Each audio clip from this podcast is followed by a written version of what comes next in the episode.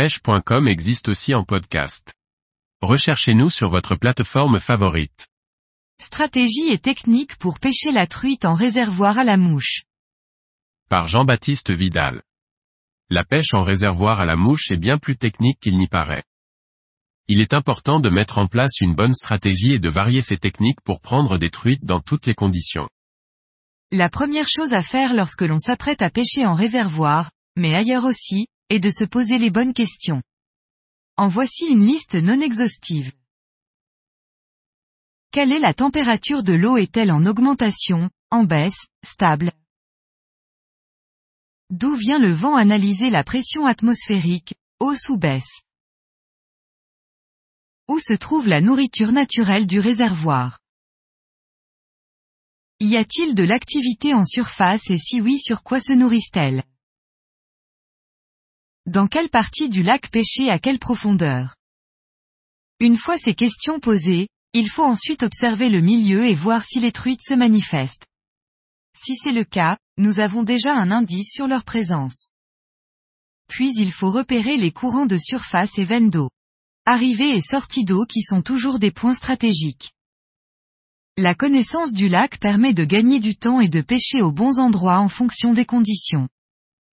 Dans le cas contraire, il faut pêcher vite un peu partout pour trouver les zones où les poissons sont actifs. Bien souvent, c'est une histoire de profondeur d'eau. Trouver dans quelle couche d'eau se trouvent les truites permet ensuite de savoir comment les pêcher. Puis vient bien sûr le type de mouche, les coloris, les animations, etc. Cela peut varier d'un jour à l'autre, voire d'une heure à l'autre. L'emploi de plusieurs cannes montées avec différentes combinaisons permet donc de rapidement changer de technique, couche d'eau et tenter de répondre à certaines de ces questions et de prendre quelques poissons. Puis il faut affiner au fur et à mesure de la journée. La pêche en réservoir peut être pratiquée de nombreuses manières. Bien souvent, les pêcheurs se contentent de pêcher aux streamers, mais c'est très réducteur. Sur des poissons fraîchement introduits, effectivement, il se peut que cela soit une des techniques les plus productives, mais ce n'est pas tout le temps le cas. Dès que les poissons ont de la bouteille, et sont plus éduqués, il faut souvent pêcher avec des techniques plus fines, des mouches plus naturelles et des animations moins agressives. Il existe donc un grand nombre de techniques à employer dont la pêche au streamer. Mais encore faut-il pêcher avec les bons modèles, tailles, les bonnes animations et surtout à la bonne profondeur avec la soie adaptée.